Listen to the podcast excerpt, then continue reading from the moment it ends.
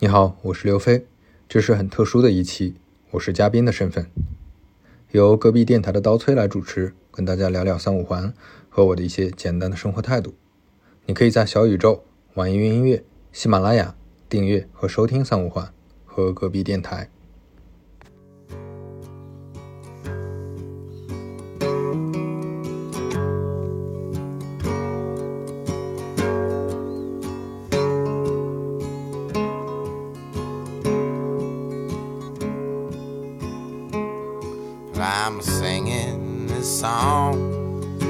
Time it was sung I've been putting it off for a while Cause it's hard Hello，各位听众，这里是隔壁电台，我是刀崔。大家好，这里是三五环，我是刘飞。这个环境很特别啊，刘飞老师，要不给大家介绍一下这个环境？别老师，别老师，老婶儿。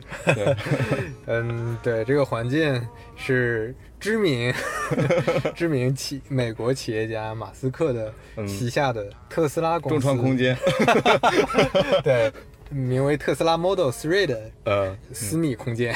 是，今天其实是我代表隔壁电台来采访一下三五环。对，对，呃，对，其实我们那个听众有很多都是听三五环的，嗯，然后在听众群里面就问了一下大家对三五环的一些感受什么的。那什么感受？对，就是有有些不方便透露了。呃，可以。大部分呢，我总结出几个词啊，听你的节目可能都会觉得你是一个特别理性、逻辑性很强，嗯，然后理工科气质比较强的这样一个人。是是。但是你在刚刚闲聊的时候，包括你想要做的那个事情，都是想偏离理工科的那个气质。对我，我人生阶段当中第一个比较重要的节点就是。我选择了读计算机嘛，然后我读了六年计算机，硕士毕业。然后毕业之后，我身边的大部分同学，要么去研究院所，要么呃去互联网公司做程序员啊、算法呀等等这种这种岗位。对我来说，我当时比较焦虑和比较担心的是，我其实不太想成为一个技术岗位的人。对，就是我我觉得可能比较枯燥无聊吧。那个时候还没有太多。非常深入的感知，但是我就会感觉越到后面越发现自己是对的。呃，对，但但是其实也有很多有有趣或者说能有能有别的方式去消解这个的程序员了。但只不过当时对我来说，我我本身觉得这个职业可能就会没有那么吸引我。对，所以我做产品嘛，这是第一个选择的节点。第二个就是我后面在做产品的过程中发现啊，其实你你无论在什么组织内，你只要是这其中的一个原子。那你一定是要为组织服务的，或者说你你一定要熟练的掌握你这个岗位的一些技能，是要陷入一个呃有点机械的，当然内卷了，对对对，是还是稍微有点这个的。呃，产品经理虽然他是一个做创意工作的，但是你大部分工作其实还是在。你觉得产品经理是做创意型的工作是吗？呃，他他本身这个这个岗位的。出现是为了解决这个问题，但是后来变化了，对吧？对对。现在已经很多产品经理岗位，其实它就是一个普通的螺丝钉嘛。嗯，对对对。所以，呃，在那个时候呢，我又正好比较爱写东西，然后我写东西也有很多人看，我慢慢的就把一些业余的精力啊，业余的主线放在了写东西上。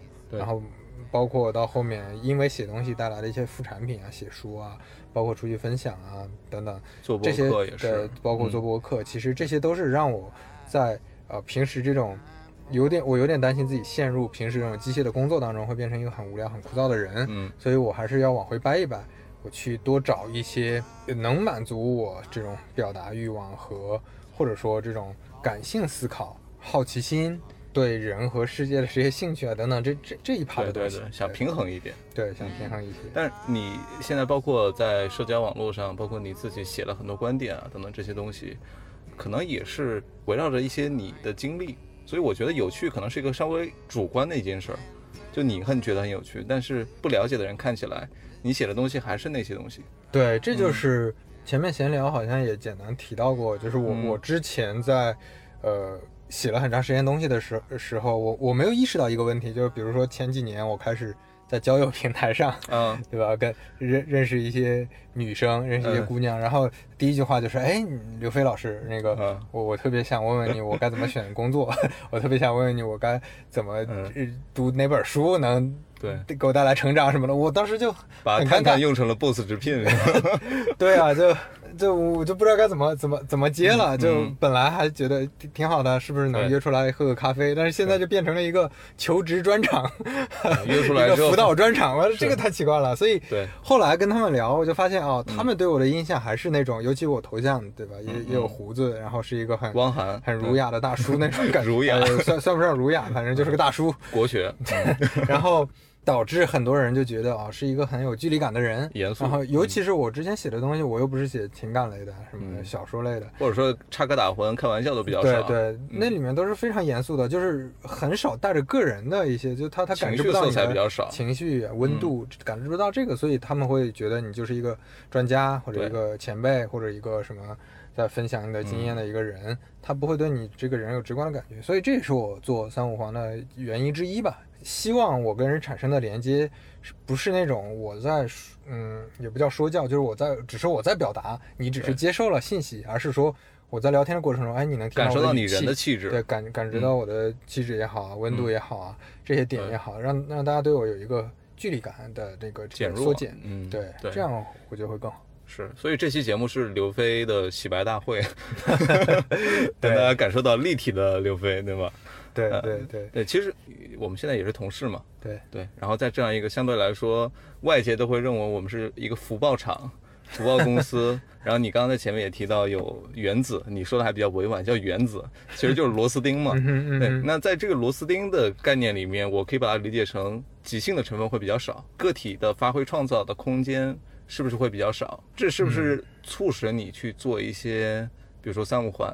对，嗯。嗯，可以稍微往往回洗白一下，或者说那个嗯解释一下，就是我们想要创造一些价值，创造一些客观上真实的价值，其实你当然还是在大大组织内能够创造足够大的价值，对吧？嗯？我举个例子，比如说我们做的一些产品，你如果在淘宝上做，你一个小的改动，哎，可能影响影响的是上亿人的这个使用，那创造的价值会非常大。对。但是这个改动本身，它对你的这个自己创造欲的这个这个嗯，满足感是弱的。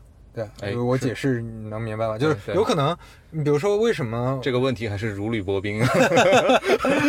为什么上回呃跟那个呃什么文艺西路夜谈，嗯，另一个我们的同事他是嗯说脱口秀的嘛，对他为什么平时已经这么忙了，周末还要去给几十个人，就现场可能几十个人去说脱口秀？他明明做公关，我可以面向成千上万的人人去做做事情，为什么呢？就因为脱口秀是他自己独立的作品，是他嗯自己独立跟别人产生连接。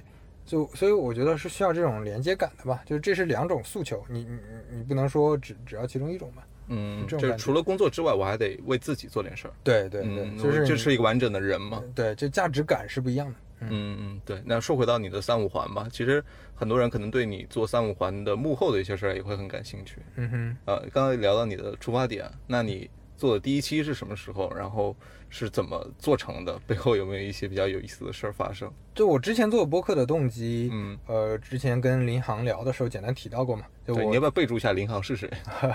对之前三五环有一嗯期采访的是林航是那个极客的运营负责人啊、然后我们聊到播关于播客的时候，我就简单提到了说，我之前是自驾游的时候，对那个时候我没有上班嘛，所以呃也找不到人陪我去，时间太久了，十几没有二十天，dating 那个时候。对，嗯也没有 dating，然后 然后就自自自自己去大西北转了一大圈，就开车去上海绕了绕了半个中国转了一圈。嗯，那过程当中我就听，是开着特斯拉吗？那没有那个时候 那个时候还不是特斯拉对，然后那个时候我就感觉说，嗯呃，听音乐对吧？它信息量特别少，哦，它是一种舒呃舒适的。就比较放松的一种状态，但是你会发现有点无聊，听多了，因为嗯路上可能要七八个小时，那这个这个时间你一直听歌会腻。然后你如果是听课的话，信息量又太大，你脑子就就太重。对你去大西北听得到很奇怪。对啊，对啊，所以就开始找了一些呃有意思的播客或者电台，因为我其实很多年前就听，但是嗯听的非常低频，可能看到某个主题有意思我会听一下，但是嗯不会说刻意去听。对然后那个回来之后，我开始刻意的去听，发现有很多播客真的非常有意思了，嗯跟之前听的完全不一样。呃，这是我的动机，所以呢，当时我就想试，那试找谁呢？你当然要找一个你觉得很熟悉的人。很熟悉的，并且你觉得他喊他做播客做第一期可能比较安全、风险最低的一个人。话比较多呗，就是。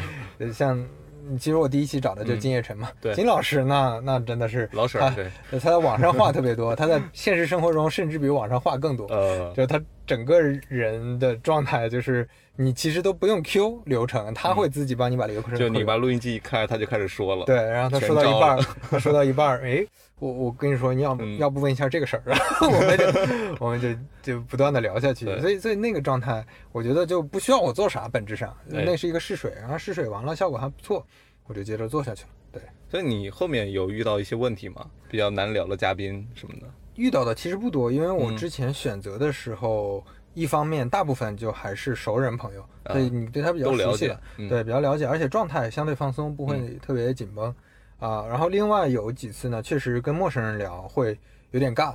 或者说那个，嗯，他如果没有那个状态进来，或者说他本身就是一个内向的人，那其实其实这个时候你得特别好的去调动一下哎，这个节奏、对。情绪，但是这这个这个其实还是有点，确实有点困难的。对嗯嗯，哎，我其实听你刚刚说这么多，我觉得你的整个思维的感觉是很严密的。就可能我随便问你一个问题，你你脑海里有一个一二三大概的一个框架是什么？那是不是说你对待闲聊这件事情，也是用一个比较严肃的态度去对待闲聊？你可以这么说，就是嗯在三五环里体现的这个闲聊，其实嗯是问题或者目的它是随机的，对它是发散的。就嗯我可能突然好奇一个什么东西，但是我希望它的表达是有逻辑和条理的。啊，对，可能可说话方式是对，就不是说我问的问题本来就比较随机和比较呃就是没什么目的感，然后你说回答也就是非常随机、非常没有目的感的，那那我觉得这个博客就太散了。那是喝多了，对对对对对对，对。那你在做这个三五环的时候，你也提到每期基本上都是有嘉宾的，对呃，那你的注意力是集中在嘉宾的身上的吗？包括你在录节目的时候，更多的是以嘉宾来发挥为主，就他的能量场是非常重的。是是呃那那你是希望把三五环做成是一个偏人文气质的一个播客，还是说嗯什么样类型的感觉呢？对，嗯，首先我觉得它是一个，就你画一个轴，就刚其实刚才也说了，那个、嗯一种就是信息密度特别大的，一种是信息密度特别小的。嗯，那信息密度比较小的呢，就是闲聊嘛，它对可能不创造太多信息量，就插个大魂，随便聊个什么东西聊。氛围的，对，然后信息密度特别大的、最高的就是那种课程嘛，就我嗯每一句都要表达很多信息。是，然后我我希望呢是它介于中间，就它其实还是用闲聊的这种形式，但是它表达出来一些信息，但这个信息呢，不仅是它表达出来的这个话题的本身的内容，就好比说。嗯，我不希望说聊完那个 J.K. 那一期，就是三坑那一期，就两个嗯小姑娘，大家聊平时穿衣打扮这些东西。对嗯，嗯要备注一下，这一期是呃刘飞请了两个 J.K. 领域里面的，两个小一个九八年的，一个对九九年的，大家赶快去听，就声音很好听，对对对小姑娘，然后啊、也很漂亮。然后那两个小姑娘呢，嗯她们我不希望你听完之后你是觉得哦我对三坑很了解，但是谁讲的我无所谓，嗯而是听完了之后说哎这两个小姑娘很有意思，然后她们代表了这个三坑这个文化，代表了现在零零后这个文化。你就是想介绍这两个人给大家你的听众认识，就有一种这种感觉。对，嗯就是让大家有一种就你刚才说的人文的这种嗯这种感知，这种人的连接。呃因因为我本身三五环这个名字起的，我不是说在讲三五环这个交，不是一个交通电台广播，交通电台它 FM 三五环，对啊，听起来特别像交通交通广播或者什么房房地产项目。对对，呃，其实本质上还是想讲像生活在类三五环里面的这些人群，嗯我关注的这些人，嗯，但是你不能只讲人嘛，反映人呢，也就是他平时会做什么事儿。对所以我希望是他的生活是什么？对他的生活状态、他的工作状态，带着这个人给啊、展示出来。我觉得嗯这个是达到我的目的的，让大家觉得哦，就是呃听几个朋友在聊天儿，哎，我对这些人非常感兴趣。所以你对五环外的人感兴趣吗？嗯五环外的也感兴趣，但是那个兴趣可能就没有这么有深度了，对吧？啊那种就是那个是你的盲区是吗？还是还是有一些吧，就那种嗯嗯，可能它也是我的兴趣点，我也了解一些东西，但是它很难构成一个呃有有深度的播客内容。嗯，对，哎，所以我觉得你的兴趣可能更多的是，呃，你对这个领域不是说完全的陌生，你可能从哪儿听到过一些哦类似的消息，对然后你才会有一定的好奇心。就像你刚才提到的，你们呃在跟一个去非洲的一个朋友嗯。聊非洲那些事情，是。就我当然也对非洲这些事情感兴趣，但是我嗯。自己不会做，我会听一些关于非洲这些东西，嗯。因为我觉得这个离我的生活圈太远，以及说我很难呃问出一些稍微有点深度的东西。哦我当然不需要问太多有深度的对，但是这个圈子太远的话，我觉得这就不是属于三五环的范畴。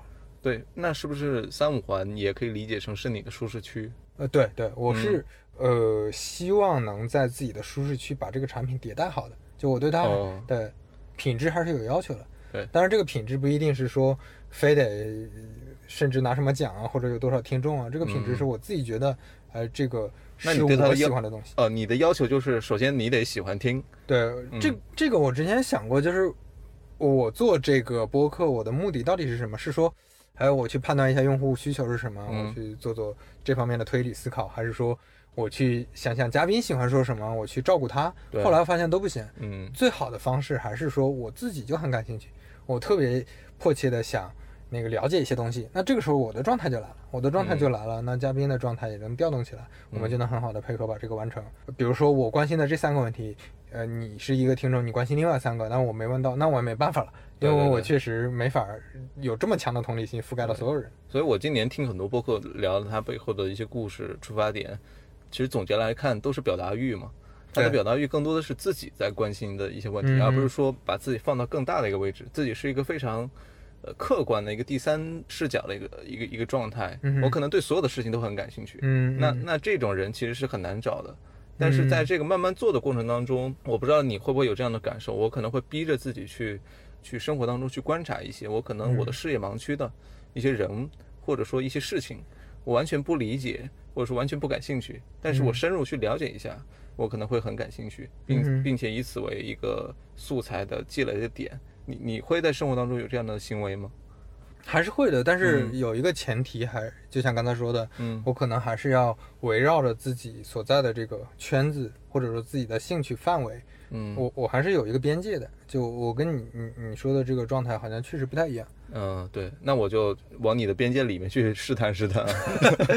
哎，对你你可以顺着这个讲一讲，比如说呃隔壁电台你之前做的，我我前面提到这些点，嗯。你你觉得有哪些核心的不同吗？呃，核心的不同哇，你这个问题问的好像我在面试，我得好好想想。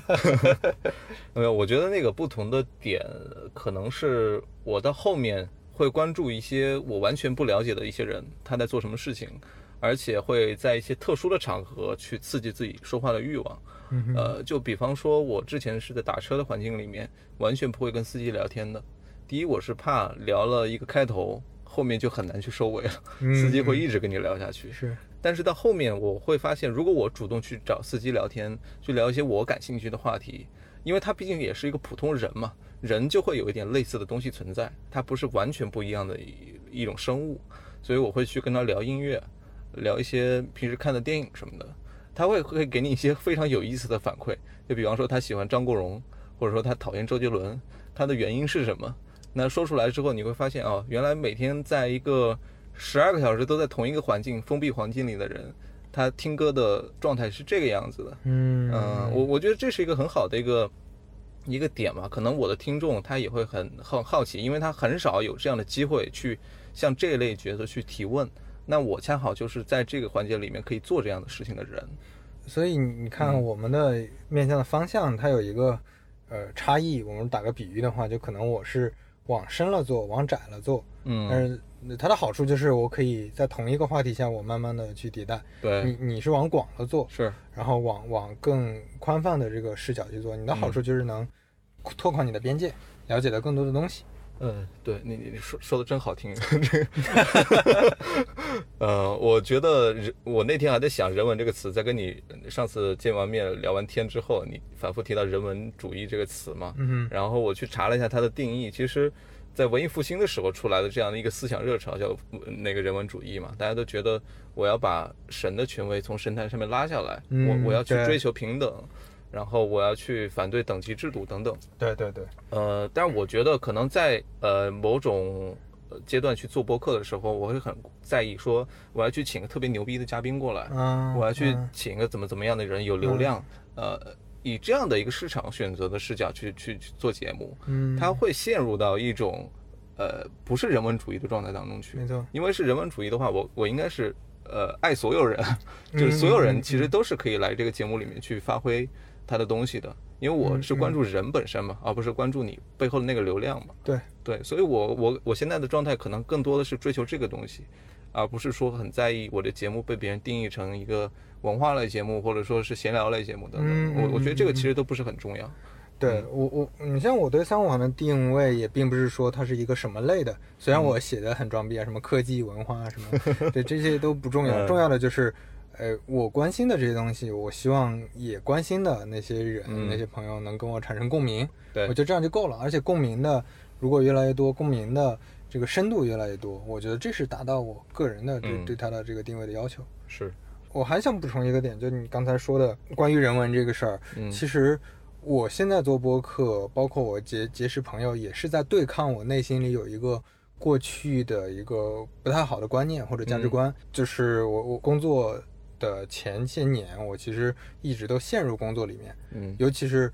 呃，当然好，我好在其实我我一直没有在一个公司里。你如果长期在一个公司里，尤其大公司，你会陷入一个等级森严的丛林法则的一个组织体系里。社会达尔文。对你在这个个体系里，你你你的价值观和嗯你所有对世界的认知、对工作的认知，就会陷入一个这种非常、嗯非常非常那个阶级化们他们的惯性。对阶级化、一个定义好的一个角色里面。对，那这个角色里面很很容易就变成你就只关心职级、只关心薪资、只关心事情、只关心工作的事情。对，那这样的话，你对人的关注就会慢慢的有点扭曲，就是嗯像你刚才说的，你就不是一个人文的一个一种一种一种在我的眼里，你只有三点二五、三点七五。对对对对，就是嗯。看你的绩效，看你的收入，然后在社会上就看社看社会地位的时候就啊，大家总有一个职级啊，你是处长，你是科长还是什么东西，嗯但是你不会关注到其他东西了。其实，嗯，并不是说这种价值观是错的，只不过你丧失了很多乐趣嘛。是是，明明这个人是个很有意思的人，他组乐队的，他虽然对吧背了三点二五是个 P 六，但是他可能 这个你跟他交往，他本身能给嗯带给你的这个非常有意思的信息和这种事情，甚至他给你讲个故事，都比一个很无聊的只会工作的 P 九有意思的多。哎，说说到这一点，我经常去的那家酒吧，你刚刚说也说你经常去嘛？对那我去那儿就经常会碰到一些阿里的同学，嗯，然后去那儿之后，他就会聊到说，一开始肯定会聊一点三点五、三点二五之类的相关的话题嘛，但是聊到后面呢，我们会去聊一点他的生活状态到底是什么样，他喜不喜欢听音乐，因为酒吧里经常会放歌嘛。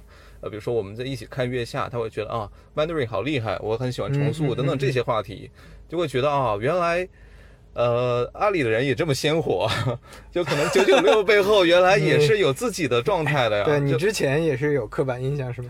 呃，我不是说刻板印象，我那天在园区里面走，然后发现了几个很漂亮的小姑娘，一路走一路打电话，她们就说，呃，我们的战略应该怎么怎么样，我们的策略应该怎么走，我们运营的计划应该怎么搞。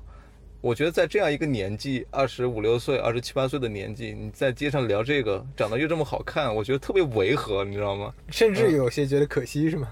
对我有一丝丝的惋惜。然后到了嗯酒吧之后，发现我们都是一个普通人，嗯，然后都有一些非常相似的爱好，然后就并没有这种悲天悯人的感觉了。对，都生活有非常强的这种好奇心跟跟热忱的感觉，这时候才让我回到了生活当中，嗯，逃离嗯了一种状态。我觉得，所以，所以你看，呃，这个这个这个话题可能稍微有点岔开，就是嗯其实你去这个酒吧本身就是在做一个筛选，呃对？吧？你如果说嗯真的只关心三点二五、三点七五的人，他根本不会迈进那个酒吧的，嗯，对吧？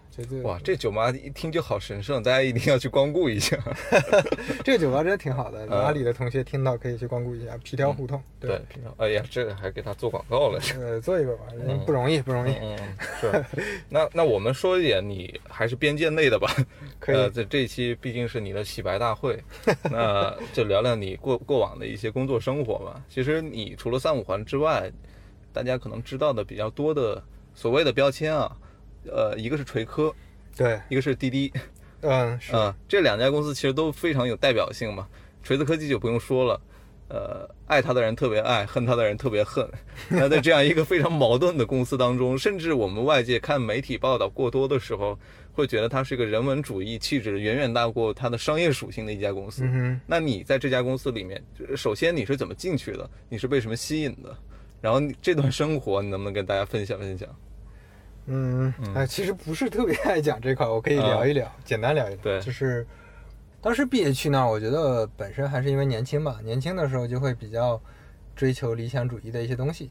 嗯当时又，嗯，老罗又是一个理想主义的，呃，发起者至少在在在当时是一个 嗯代表吧，嗯我网络网络名人的代表。然后同时，我从大二大三应该就开始一直听他的东西，嗯，那个时候是非常有好感的嘛，对然后就去了。那边其实一方面是确实它不是一个很典型的传统意义上的互联网公司，嗯因为它在早期的时候确实啊，但但但这个其实现在可以说了，就是那个时候还是非常草创阶段，非常粗糙的，嗯非常呃说的不好听一点就不太专业的。嗯那那边的人大部分是喜欢老罗的，而不是各个岗位上安排的都是有长期工作经验的专业的人。对，导致会出现一些专业上可能可能稍微有些缺乏经验的问题。嗯，当然这个后面几年是一直在慢慢调整在改善。嗯，这是他的作为工作来说他的问题嘛，因为你如果在这个环境下，你的技能成长肯定会慢嘛，尤其对我来说就很不友好嘛，嗯刚毕业就去了。好处当然就是，其实就是你刚才说的，那边是一个整体。你会发现非常非常有意思的点在于，那边都是些好玩的人、有趣的人，嗯这个之前在呃，我之前有一期跟一个前同事，其实我跟他没有没有同时期当过同事，但是他嗯。也是锤科的，叫小麦嗯。啊，他后来去当一个摄影师，现在做一个自由摄影师。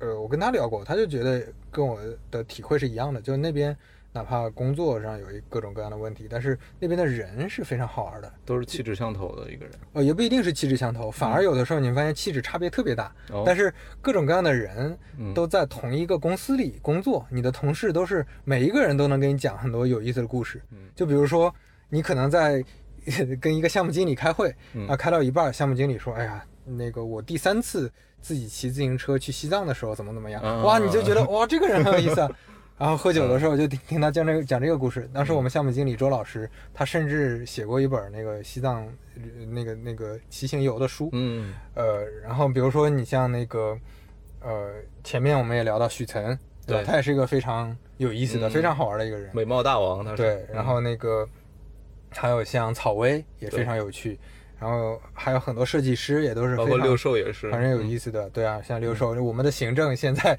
行政同事现在是。单立人喜嗯。喜剧的那个那个当家花旦演员，就花旦都是。所以就是这些人肯定是非常非常有意思的人，他嗯，其实有点像强化版的你刚才说的你在酒吧遇到那些同事，哎，就就是是一个强化版那种感觉，甚至甚至在工作当中，他们也是这个状态，所以你会觉得非常好玩这个公司。嗯。就当时我走的时候，我觉得最大的遗憾还是觉得啊，可能以后没有有嗯。这么多好玩的同事。嗯。对，当时会有这种感觉。那这种有意思，我觉得它造成了一种气场，就是所谓的人文的气场，嗯。它，让你感觉到非常多的不一样。对，对大家我去看这个人，看这个嗯。同事的时候，我不会在意说他的职级是什么，他是不是老板，哎，他是不是那个 三点二五、三点七五，而是关注到说，哦，我们在一起把这个事情做成，然后谁能贡献多少力量，谁能贡献多少东西，那就贡献多少。然后嗯在这过程当中，你会发现能看到他身上很多其他的生活生活的一些趣味，对，嗯，这个是很不一样的。所以所以我觉得在这样的公司工作很幸福的一点，就是他评判人的维度是更立体的，对对，而且是我们从员工的角度。自己的角度来出发评判人的角度是更立体的，对嗯，但是反过来说，其实这又是一个稍微有点矛盾的地方，因为嗯一旦等到这个公司规模变大，以及说这个公司的专业程度变高，它一定又会进入这样的一个进入这样的一个状态，一个大嗯组织的一个状态了。对。嗯，那到整个嗯过程当中，你在这里做产品经理，包括你到现在做产品经理，整个的变化你觉得很大吗？嗯，那当然还是很大问题的方法都会很不一样。，对对，就产品经理这个这个职业，真的是就是非常奇怪的一个职业。呃，首先跟组织规模，第嗯二跟组织的风格文化，嗯，第三个跟组织的所在的行业都有嗯巨大的影响。就哪怕是同一个行业，比如说我跟拼多多的产品经理朋友聊，完全不是一种工作方式，甚至工作内容都不一样。那这还都是电商。对，然后你如果说所以它跟宝洁定义的那种产品经理是完全啊，对，宝洁那个严格来说，其实品牌经理或者嗯说是更更偏向业务的一个项目经理。嗯对我我我经历过不同规模的公司、不同行业的公司之后，就会发现，这个你每次去新新的一个行业，你可能要重新熟悉很多新的东西。你，表面上看起来哦，你一直做互联网产品经理，好像是同一个行业的，甚至同一个岗位。嗯但是我的感知就是，每次感觉还是在像换一个行业一样。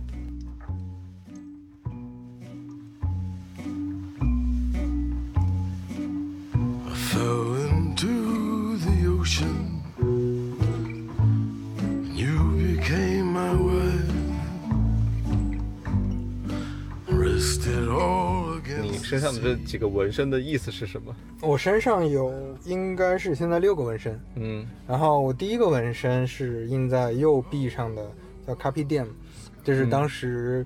呃我看那个《死亡诗社》的时候，哦，死亡诗社》里对那个那个老师念的那首诗嘛，嗯就 All Captain, My Captain，对，啊什么 Carpe Diem，嗯啊、当然这这个这个词儿现在发现已经有点有点太俗套了，就经常经常能撞，经常能撞。椅子乐团也唱了这个，对对就，这这这个这个词儿现在特别火了。我那我闻的时候很多年前还没什么火。啊，是第二原教旨主义的开辟店。然后第二个纹身是在左左臂上方，在这个嗯。肩部差不多，然后纹的是一个花纹，花纹的花瓣儿呢是希伯来语，是圣经的语言嘛。嗯。然后这这句话也是圣经的一句话，叫 I am who I am。对，就很多人以为是我是张国荣的粉丝，我就是我，但是其实不是，其实是那个圣经里一句经典的话，上帝说的，耶耶耶和华说的一句话，I am who I am。嗯，然后第三个纹身是左臂内侧的，嗯。左臂内侧的一个纹身，这个纹的是我家的一只猫哦，啊、然后是薛定谔的猫，薛定谔我家的一只猫，朱你迪的猫叫薛定谔是吗？然后我的猫叫朱迪，所以啊。它这这个这个纹身叫薛定谔的朱迪，对，然后嗯旁边有薛定谔方程和普朗克常数，哇啊，，这个纹身主要代表的还是我其实对理性，对，尤其那段时间在嗯读很多量子力学的东西，我觉得嗯它代表的是世界的本质，嗯，所以我觉得很有意思。对所以你是很想去追求一些事物的本质的这样的。对对对对对，这个嗯这个也是我觉得产品经理最最重要的一个一个好奇心的驱动来源。嗯，对你就要追求这个东西，所以经常听到产品经理说话的那个方式是，我觉得这个事情的本质是什么什么什么，这个底层逻辑是什么什么。呃在在贵司说本质，可能跟那个本质不太一样，不重要，这段可以掐了。然后下一个纹身就是我左左左腿上的那个嗯爱因斯坦。哦我从小就很喜欢爱因斯坦，其实跟跟刚才说的这个也有点像嘛，对他也是智慧、理性的一个代表。嗯对，然后右腿上是乔布斯，啊，还有乔布斯的、嗯呃几几代经典的作品，什么 iPod 呀，什么这纹的得多大呀？对纹的纹的非常大，是一比一的吗？那那那不会，一比一就看不清了。对，呃，这个呃这个还被半佛仙人嘲笑过，他嗯他第一次见到这个说，我靠，从来没想到会有人把乔布斯纹在腿上。对啊，很奇怪啊。对我这个是模仿我之前有一个嗯同事，在锤子的同事，你看嗯这个我我我纹身也是跟他学的。哦我第一次见到特别好看的纹身就是他身上的，就我之前见到的就是左青龙右白虎嘛，呃 第一次见到这是在你们遥远的山东这个地方，对对山东大汉嗯。对山山东的风俗文化。对，呃，我我那个锤科的同事耿达维，他讲，嗯。然后他他右腿上应该是右腿，对，纹了一个胡适。哦。啊，，一个胡适的头像，就特别特别帅，当时看感觉，然后我就纹了一个乔布斯，但是感觉好像不太一样。乔布斯还差的有点远啊。对对，然后他是我的一个启蒙嘛，call back 了一下锤子科技，其实有很多有趣的人。对，所所以右腿上必须得纹个名人什么的，啊，对对对这这已经有了一个刻板印象。这是抱大腿的意思是吗？对，最后一个之前呃那个播客跟少南和露露也聊过，哎。就是有一个等待和希望啊，基督山伯爵里面的一句话，嗯对，，都是一些比较有文化内涵的纹身。对嗯对对啊，就是我我纹它可不就是为了这种场合嘛，装个嗯逼。所以你每次约会都得跟别人解释一下，会会有人问你吗？那呃，还是会有人问的，嗯还还是会有人问的，因为我我写的这些这几个这几句话也都不是英语嘛，所以嗯他们也会问。哦，就看了半天没看懂，对啊，以为是拼音，结果拼的也不。对对，嗯，是。所以你你看你现在呃有这么多的怎么说呢？我我可以把它定义成你对自己的一些要求吧。就可能说你包括你的纹身也好，包括你在社交媒体发的一些东西也好，甚至说你在播客当中去说的一些东西，请的一些嘉宾也好，这些是不是都是你潜移默化当中对自己生活的一些要求？你必须要做一个严谨的人，然后对事情有一定的深度去挖掘的这样的一个人。嗯，对我我我觉得可能是这样的。我我是希望我对很多事情的这个这个目的性，或者说追求目的上的这种随机性更强一点。就我愿意嗯对各种事情保持一些好奇心，但是我还是希望找到有就有兴趣的事情的时候，嗯，能够更深入的做一件事情，或者迭代一件事情。是。那你平时会有一些什么兴趣爱好？你觉得对你的做这件事情会很有帮助吗？包括思考会很有帮助吗？那最有帮助的当然还是读书了，就两两种，一个读书，一个是跟人聊天嘛。嗯对啊，跟人聊天你能获取别人的经验，嗯尤其是这个人如果他他的经验非常非常不叫有启发性。对，就是人的经验是非常真实的，而且这些经验很多时候可能是通过非常长期的这种体会得来的。对，呃读书其实也是间接的了解人的经验，本身也是人的经验，嗯嗯，所以我觉得这这这些方式会更好。对。那你能不能给大家推荐一下你近期在读的一些书啊？我最近在读《刑法学讲义》，哦，罗翔翔老师？不不是这本书，是刑法这个这本、这嗯本书。我我之前先买的刑法，我是哦先买了一本刑法对刑法那本书。首先，我觉得真的刑法这本书很值得读。你你是为什么会买这本书来看？就他们都说嘛，就是赚钱的方法都在里面了，了解一下有哪些赚钱的方法。高风险的这些，对，但是我想说的是，它其实是一个非常好的。就嗯你听起来，这像是一个，比如说法学，大家总感觉好像是个偏文科，不叫偏文科，反正就是它里面的逻辑的缜密程度不比，就虽然都是文字，但是它不比一个数理、数理公式或者说一个数理的一篇文章，那个更更更松散，或者是更没有逻辑。它其实是非常严谨的。对，然后它在里面几乎要考虑到所有的情况，就嗯一个、一个案子，我要考虑到各种各样的情况，这个人的情况，这个场景的情况，呃，那个我才去考虑最后给这个人定一个什么刑。嗯定刑的时候，我还要考虑一堆情况。对，所以它其实是一个非常完备的，我我觉得它就是一个非常完备的 PRD，非常非常完备的 PRD，是一个非常、嗯非常优秀的、非常出色的执行文档嗯，啊。当然这个说的有点多了，你这个比喻 我得好好回味一下真。真真的真的特别好，就是你可以看得出来，做这些法律的人在这里面下了特别多的功夫，去考虑所有场景，以及说去能尽量量化。就本身量化嗯这个事儿，在在法律上，它就是一个很有点拍脑门儿的事儿，嗯但是你要又要把它量化的特别合乎逻辑，然后最后又能达到法律它能应有的这种尽量的追求正义。对这种嗯追求正义，然后又嗯不失公平等等的这些目的，对它完成的其实非常好。那嗯那罗翔老师的那个呃刑法学讲义，它就是更好的能跟你讲清楚里面的一些道理，尤其是它的嗯 case 嘛，就是非常好玩儿。是我发现你在看书的时候都能给你的工作关联上，那是不是说你平时很少去浪费时间，主动的浪费时间？对，我觉得这是我嗯最近在刻意设法 避免的一个问题，就是我过嗯去太过于功利。刚才我们在说我们播客或者我们去找人聊天的这个差异嘛，因为我是比较那个垂直，对吧？嗯比较深，你是比较广，比较泛。但是对我来说，我的一个问题就是你你太垂直太窄了之后，你可能就边界太太小了，你就不了解其他东西了。我最近嗯在刻意的想办法做更多随机性的事情，更多浪费时间的事情，嗯比如说约会，对吧？它约会本身是个，呃当然当然你是随机约会是吗？不不不不不不，那个 随机波动，那那没没，呃，话不要乱说，对忽左忽右，也是 我操！啊？没有没有，开玩笑那个开玩笑。那个，呃，我其实之前真的连 date 和约会嗯这种事情，我都会功利性特别强。就我、哦我次这怎么说？你比如说我们能不能好？我第一次约会我就试图能发掘出来，我们能不能在一块儿，嗯对吧？如果发现可能性不大，我就不会再见了。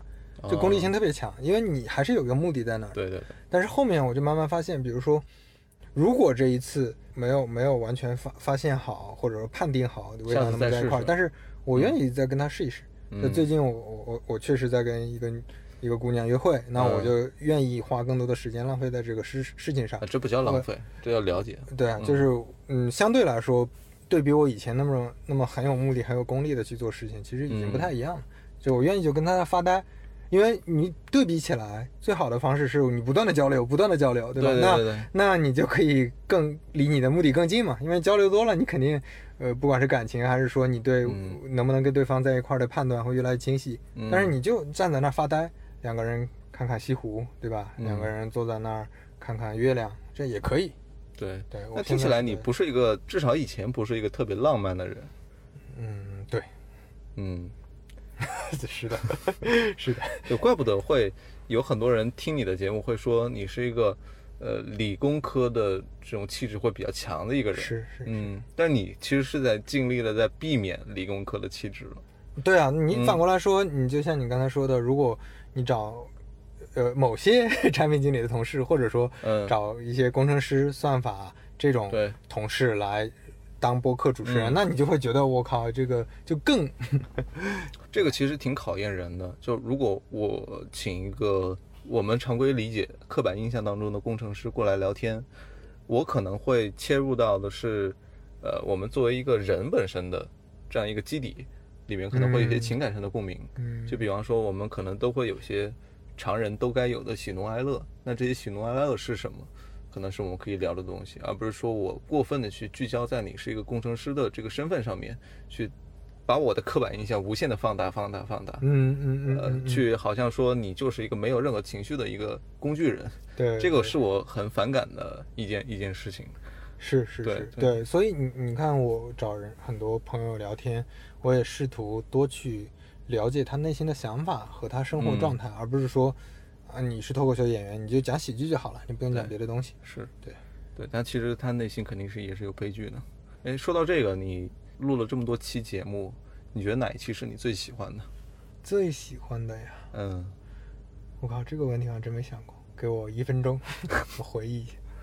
我我可以说说我最喜欢的一期。嗯对，我是其实是听猫柱那期我很喜欢，嗯然后听那个六叔那期我很喜欢，嗯最最喜欢的是草薇那期。嗯，对，我记得草薇那期你是有很强的环境音的，对你嗯就会感觉很很很有场景。对，录音的那种场景感很强，这是我很喜欢的一点。另外就是，本身我就是曹薇老师的粉，然后曹薇老师写的很多文章我都很喜欢，他这种说话的慢条斯理当中又带一点很强的幽默感，是我很喜欢的方式。嗯我我觉得最能代表我想达到的那个三五环它的这个节目价值的那一期，我觉得还是跟六兽聊的那一期。哦，那一期里一半儿讲事情，一半儿讲人，然后他不是说很泾渭分明的，但是确实是一半儿在关注他说喜剧、说脱口秀这件事情，嗯。一半儿在关注他说的过程和他的心路历程和他的开心和不开心。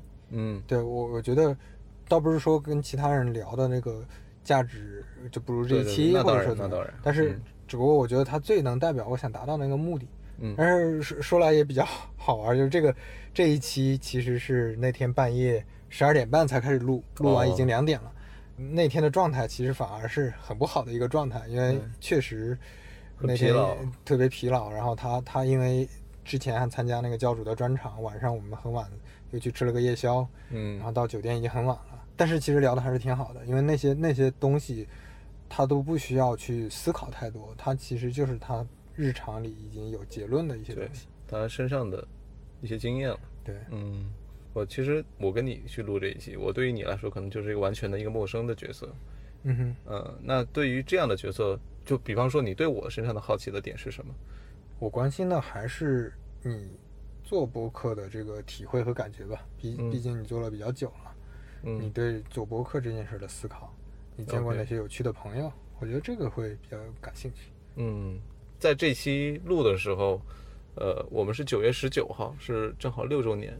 然后嗯说起六周年，中间可能有三四年的时间没有录，可能一年只更新个一两期。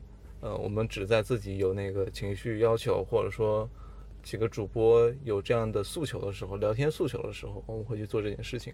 那嗯更多的是围绕自己的情感的表达嘛。那在这个情感表达的过程当中，会给自己，呃，慢慢的形成一种惯性。那这个惯性就是我对我因为要去做节目了，我必须得去发掘身边一些有意思的事儿。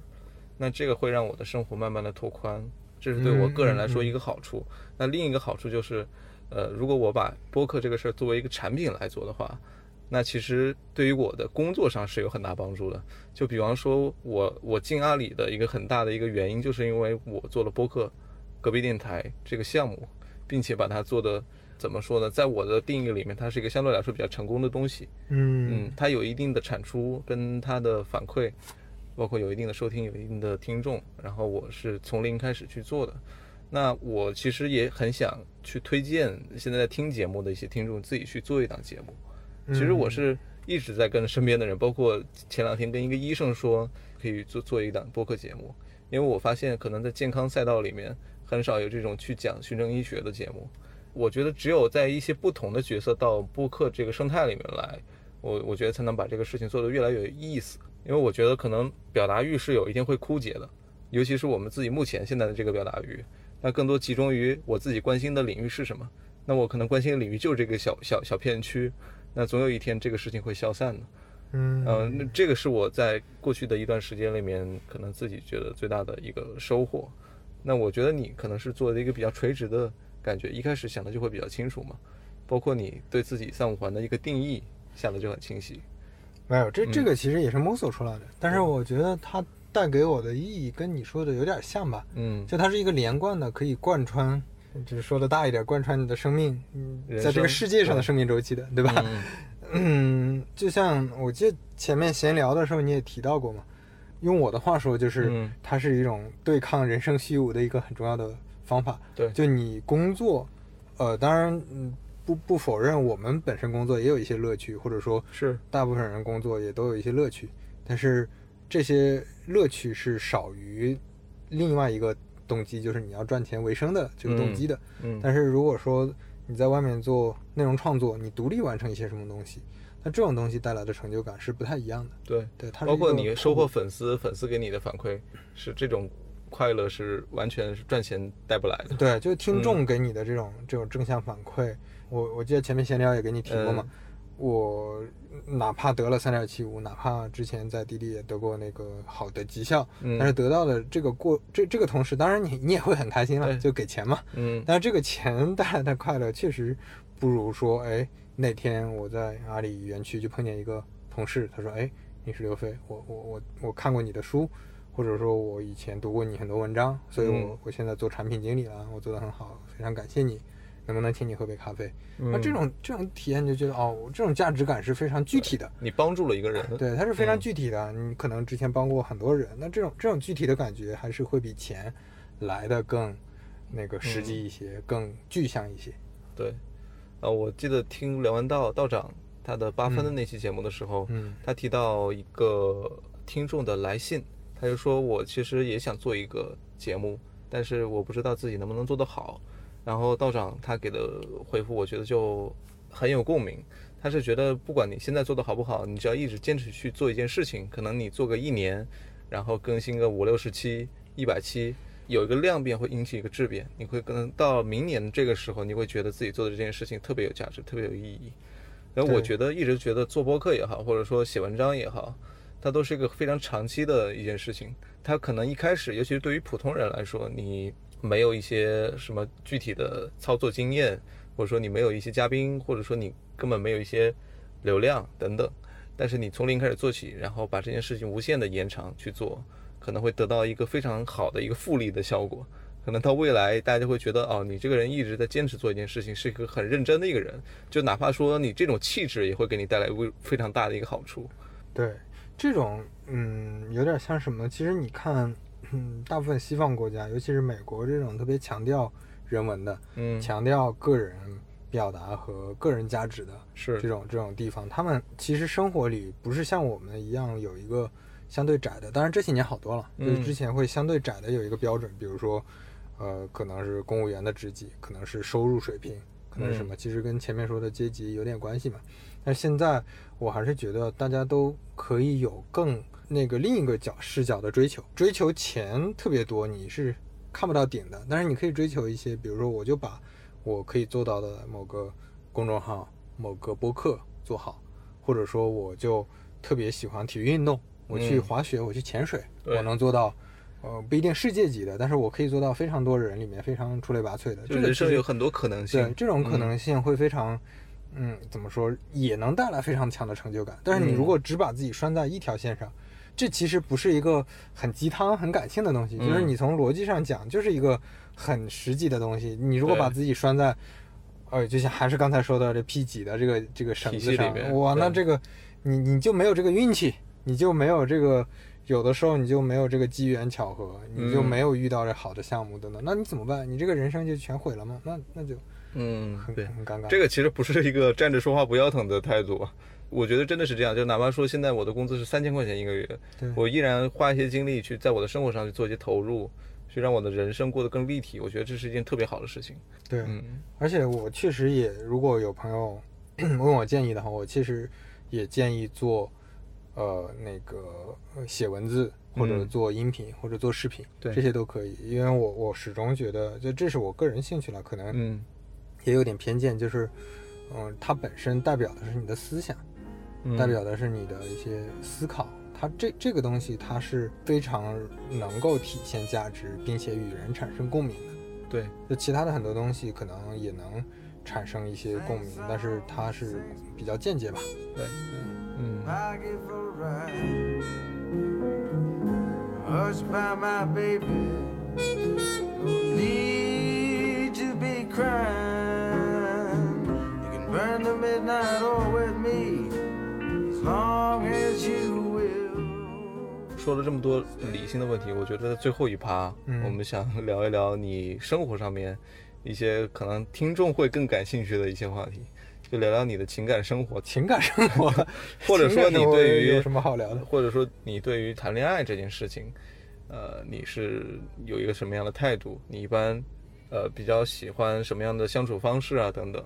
这个我之前还真想过，我在两个月前，一个半月前，我过生日的那天，嗯我写写了一个总结思考在公众号上，哦，那里面就提到我对亲密关系的认知。对，呃，最早对亲密关系的认知，或者说你想找什么样的女生，那个时候就很很粗浅嘛，嗯，就是你是分析过是吗？对，你 你这事儿还分析过？当然要分析了，这嗯这人生大事不更应该分析哇，吗？你这太厉害了，就是厉害厉害厉害。就是你呃那个时候第一阶段当然就是、嗯呃比较简单的好看，你不会写了个 M 二 D 吗？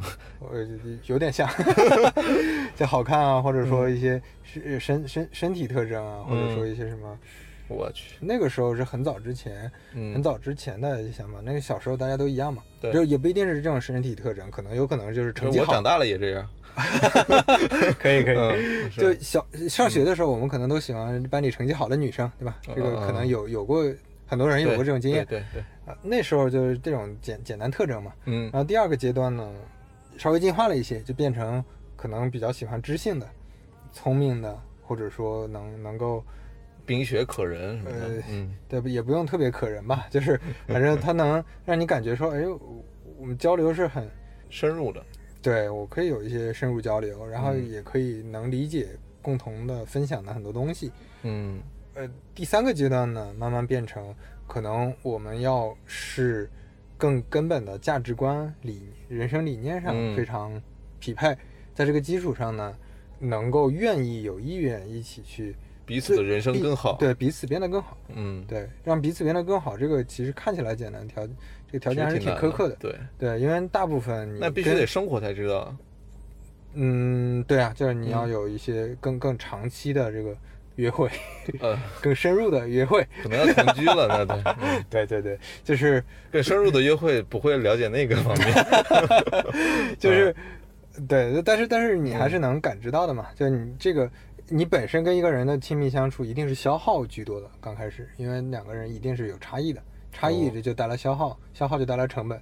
那你时间久了，你要嗯怎么去？你这消耗是什么意思？就消耗体力吗？还是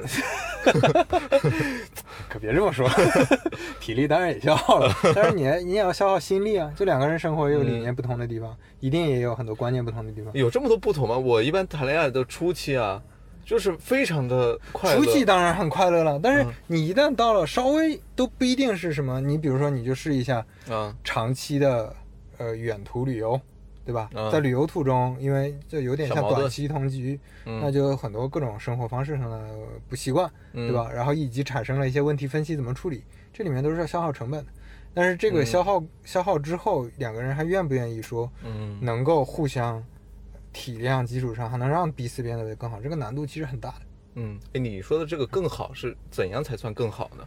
应该是精神状态更好各方面嘛，嗯你的工作、生活，你的就是你你会给你的女朋友去辅导一下她产品方面的一些，帮助她升职加薪。那那个我并没有变好，我变得很糟糕。我在我在干什么？我这个我我那个、呃，当然不想是嗯这个原型怎么画的？我来教你。太可怕了，太可怕了呃这这种关系太不健康了，对太不健康了，肯定是彼此都变得更好嘛。嗯，哎，所以你是不会找同行的吧？嗯找同行很痛苦哎。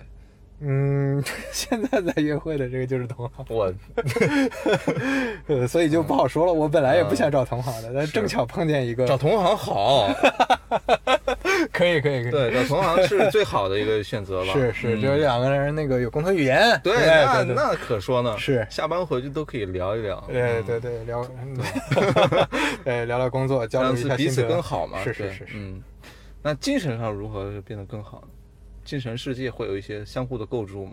我觉得其实，嗯，如果两个人的一些兴趣爱好有嗯一些匹配，然后又有一些不匹配，那这个这个状态反反而是挺好的，对，就不要不匹配到那种，呃，你喜欢的我是特别讨厌的，我喜欢的你特别讨厌，那就完蛋了。哦那你你喜欢饭圈吗？你你你就比方说你的对象是很喜欢什么权志龙，那那我不，我第一天见面，我可能就不会第二次见。但但是可能他一开始不告诉你怎么样？你们在车上听的是呃重塑雕像的权利，然后 Pigs in the River，然后大家都能哎这歌不错，然后一回家相处了一个月，发现回家之后发现啊。他睡觉的时候塞上耳机，哎呀妈呀，终于可以听权志龙了，这个啊，嗯是很难受的，是是，这这就不能接受了是吗？这他很迁就你啊，能呃，跟你一起听 Pigs in the River，这个就也要看说，嗯这个还是你整体的感觉吧。就比如说嗯在感觉上，你发现他的身上的你吸引你的点足够多，那你可以接受他一些你不喜欢的点。其实我觉得那个前面聊的情感方面这么多，更多的我觉得一开始这个理性的分析过多的话，但是呢实际行动的时候，可能实操的部分并没并没有那么多，就按照你的这个路径一一步一步往下操作，还是说你就是按照你的路径一步一步？那那不会的，那么感情问题确实确实，对吧？感觉来了，这些东西都都都没用。就就直接深入交流了，那就嗯。你都是直接深入交流，我我不是啊，我嗯。你先肤浅的交流是吗？嗯，好吧，那这期我们就聊到这儿。好呀好呀嗯你有什么要补充了吗？我感觉基本上都是你在问我，嗯，下回可以那个啥，找你和你的搭档做客一下三五环。哎，今天还是有点我我我是客场，你毕竟你是要洗白你这个，是，对，把你从这个产品经理的神坛拉下来。对对对对，一嗯拉下来与民同乐。与 没有没有，开玩笑。那最后我来放一首 Rustic 与民同乐好吗？好吧，那这期很感谢这个三五环刘飞来做客我们隔壁电台。哎，感谢隔壁电台。对，这次其实让我了解了一个非常利益的产品经理。对我对我也挺挺感谢你，就是你这种状态，其实最好就是你对我有又有一点兴趣，但是又不是特别了解。对我又不是你关心的特别感兴趣，就是两 两个男人之间还是要 保持一点距离。对，但是但是你嗯你正好就符合，比如说你其实现在的角色和视角，嗯就有点像我前面说的，我希望我代表的是我的听众，对吧？哎你代表的就是听众，我这个就特别感谢你能够组这么一个局，然后能让我表达。好对，，那商商业互吹到此结束。好那那好，那这期节目就到此结束吧。我好嘞是刀崔，我是刘飞啊好，，再见。再见。Let it be, let it be, let it be, let it be. Whisper words of wisdom, let it be. And when the broken hearted people living in the world agree there will be an answer, let it be. Be parted, there is still a chance that they will see. There will be an answer, let it be. Let it be, let it be, let it be, let it be. There will be an answer, let it be. Let it be, let it be, Whisper words of wisdom, let it be.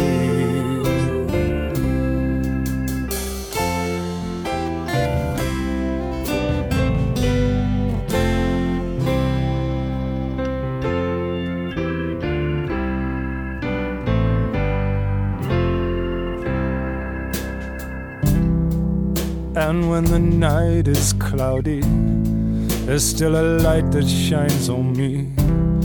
Shine until tomorrow, let it be. I wake up to the sound of her music. Mother Mary comes to me, speaking words of wisdom. Let it be. Yeah, let it be. Let it be. Let it be. Let it be. There will be an answer. Let it be. Yeah, let it be. Let it be. Yeah, Let it be. Let it be. Whisper words of wisdom. Let it be.